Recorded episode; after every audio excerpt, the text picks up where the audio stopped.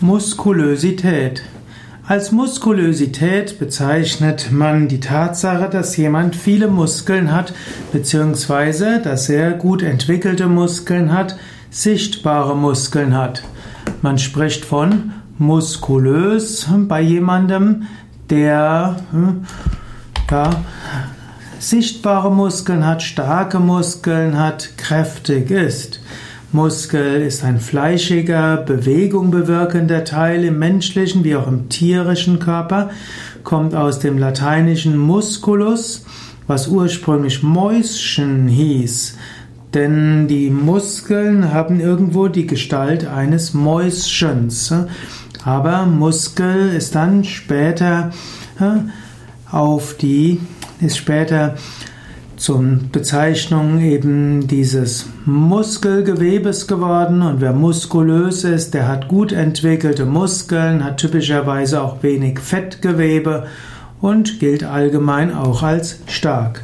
Und wenn wir Yoga üben, dann werden wir nicht unbedingt die äußerlich sichtbare Muskeln verstärken. Die Muskulösität eines Menschen sichtbar wird durch Yoga typischerweise nicht so stark entwickelt, aber man bekommt durch Yoga ausreichende Muskelkraft für die Gesundheit aller Gelenke und für den gesamten Organismus.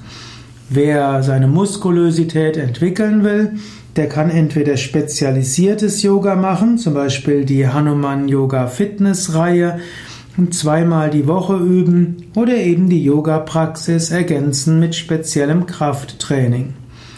Die Muskulösität ist bis zu einem gewissen Grad trainierbar. Jeder Muskel kann stärker werden, aber man braucht eine genetische Veranlagung, um Muskeln zu bekommen wie ein Bodybuilder.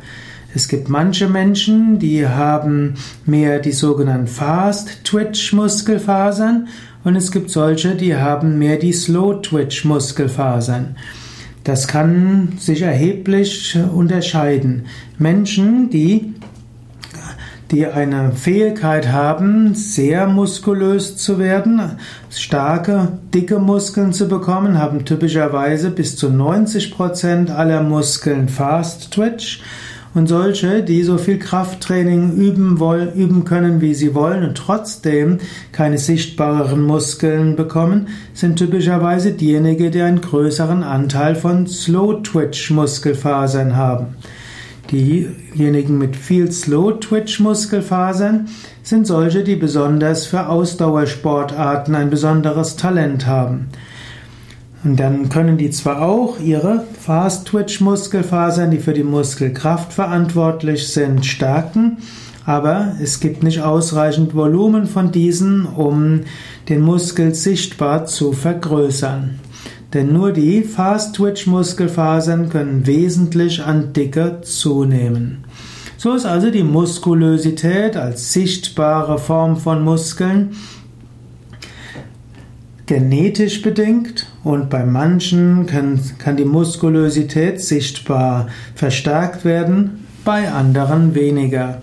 Im Ayurveda würde man sagen, wer Vata-Typ ist, dessen Muskulosität ist nur sehr bedingt vergrößerbar. Wer Pitta ist, dessen Muskulosität ist häufig stärker entwickelbar. Bei Kapha mögen zwar die Muskeln größer werden, aber da das Fettgewebe drumherum ist, sehen die Kapha-Typen nicht so muskulös aus wie manche Pitta-Typen.